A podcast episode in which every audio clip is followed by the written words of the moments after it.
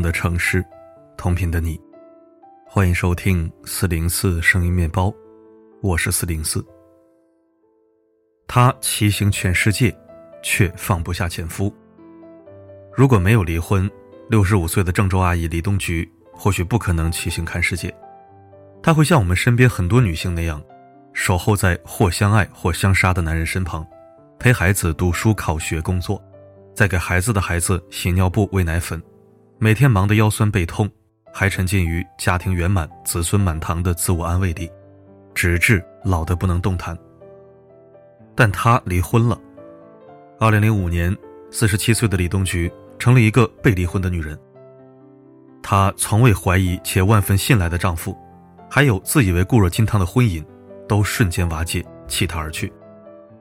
人到中年的她，就像一个被流放到孤岛上的囚徒。在身体和心灵的巨大毁灭感中，陷入了前所未有的自我怀疑。他患上了严重的抑郁症，精神崩溃，目光呆滞，彻夜失眠，动不动就流泪大哭，没有一个熟人愿意靠近他，还一度被送往精神病院治疗。这边刚和他离婚，那边丈夫就迎娶了后妻。自古只有新人笑，有谁愿听旧人哭？哭得悲痛欲绝的救人，要么孤独的死去，要么涅槃后重生。李东菊选择了后者。既然靠男人，男人会跑；靠婚姻，婚姻会倒；靠信念，信念会塌，那就靠自己的双眼和双腿去开辟新路和新生。他狠心把自己扔进了更陌生、更辽阔的新世界，并由此窥见了自我的渺小和众生的立体。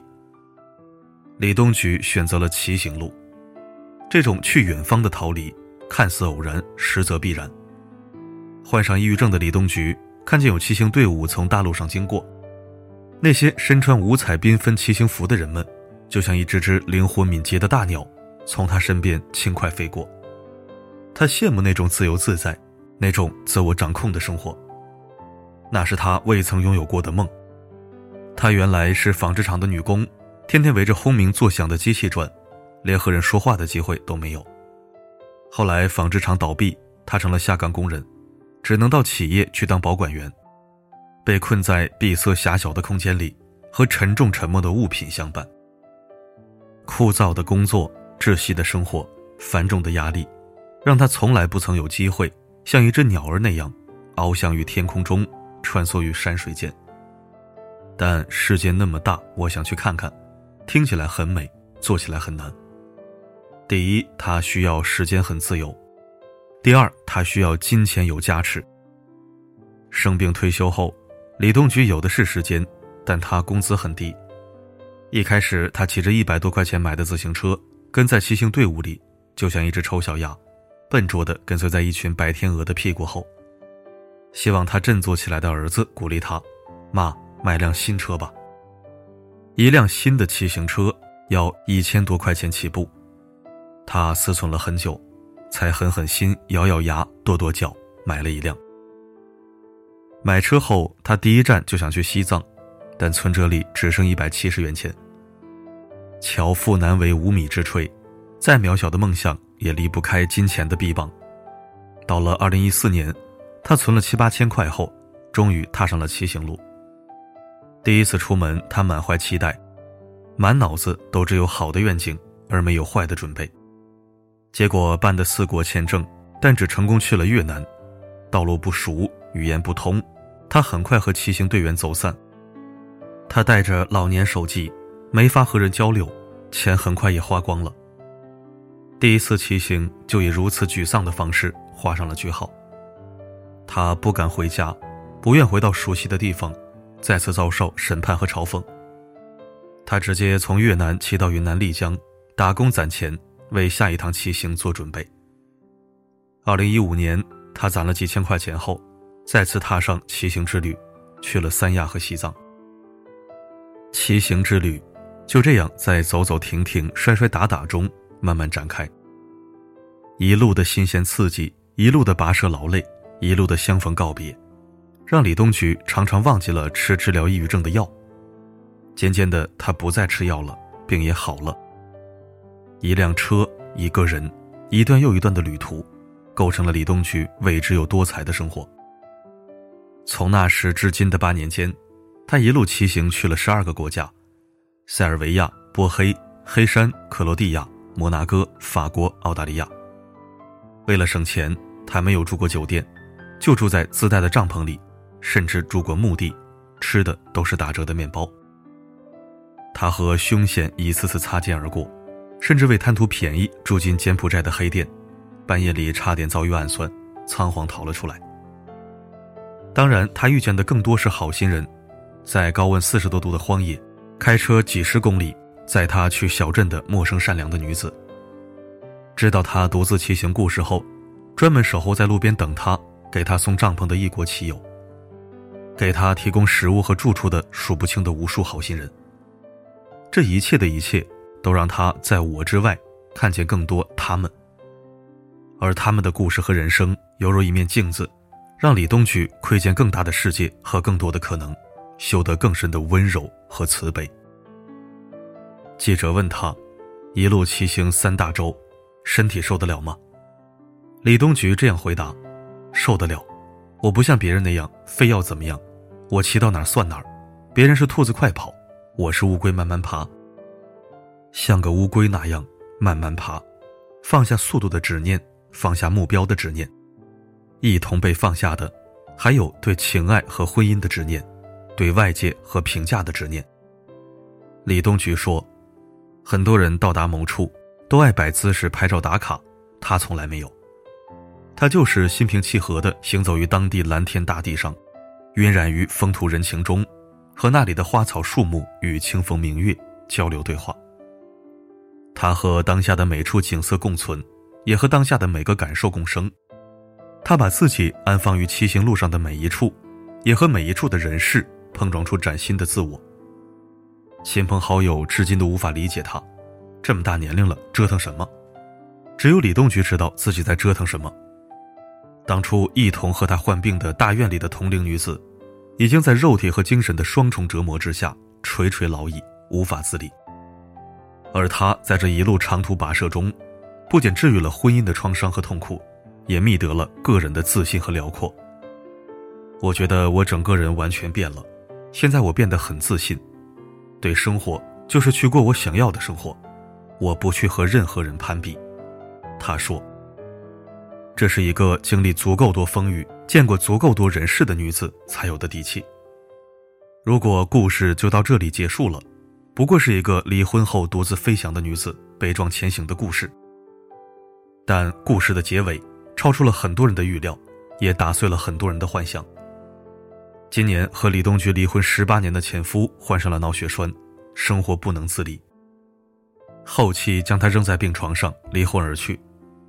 李东菊听闻这个消息后，结束骑行回来照料前夫，每天都给他做饭喂饭、按摩治疗。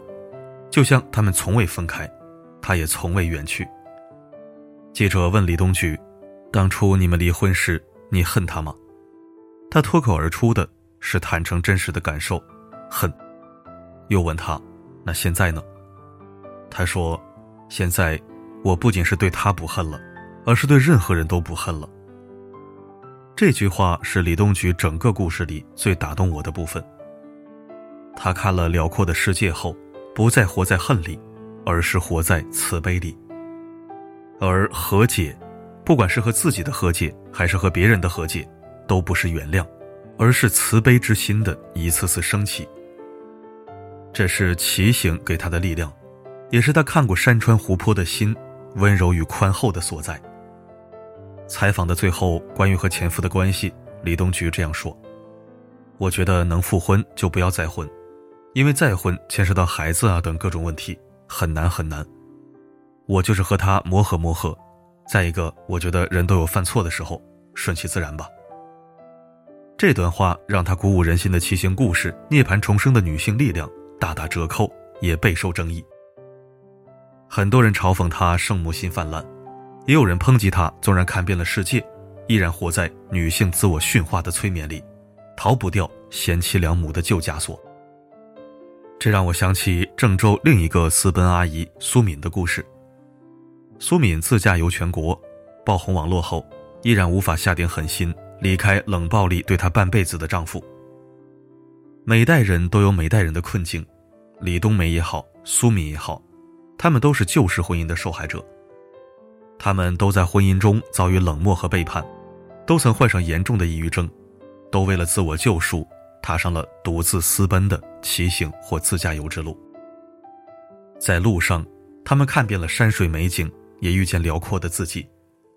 但面对那个男人，那个给他们幻想也给他们伤害的男人，他们都在断舍离中，碍于母职，为了孩子，都无法做出快意恩仇的果决。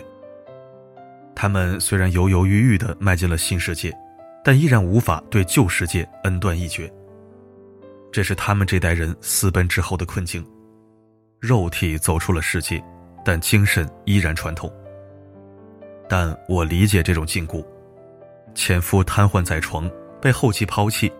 如果李东菊继续骑行世界，潇洒度日，反而有违于生于1958年的他的内心。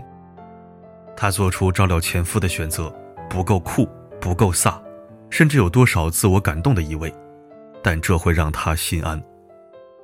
恰如上野千鹤子老师所说，真正的女性主义者，应该是允许女性以千姿百态的模样生活，而不是用一种标准贬损打压另一种标准。看过世界的李东菊，决定回到生病的前夫身旁，是他自己的选择，他自己愿意负责。有什么不可？相比那些一辈子困守在婚姻中的女性，她毕竟往前迈了一步。她看了世界，也得到治愈。尊重她愿意去照顾前夫，就像尊重她独自骑行上路一样。这尊重本身是对女性的善意，对他人的接纳，是对世界的宽容。我甚至想，李东菊的故事最打动我的部分。并不是他独自骑行看世界，而是他看了世界变得强大后，依然没有丢掉柔软和善良。这柔软，这善良，是我们这混沌杂乱的世界里，那抹微弱温煦的人性之光。人性之光不会符合任何人的完美预期，却能缓缓把这个世界照亮。是的，他即便离了婚，看了世界。也没法成为又哭又飒的女性。她摒弃前嫌，去照顾瘫痪的前夫，就像让时光倒流，去缝补自己心碎的过往。但是面对这样一个勇敢而非完美的女性，我却低到了尘埃里，并在尘埃中看见一朵慈悲的花来。这花，便是一颗伤痕累累、仍芬芳扑鼻的女人心。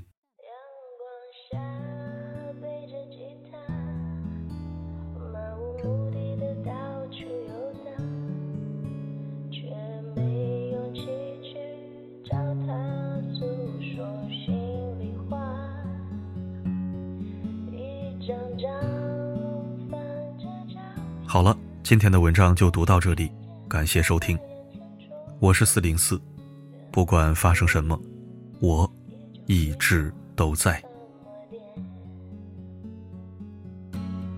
走了好久好久，我才发现，还是迷茫的在现实中绕圈，绕了好久好久，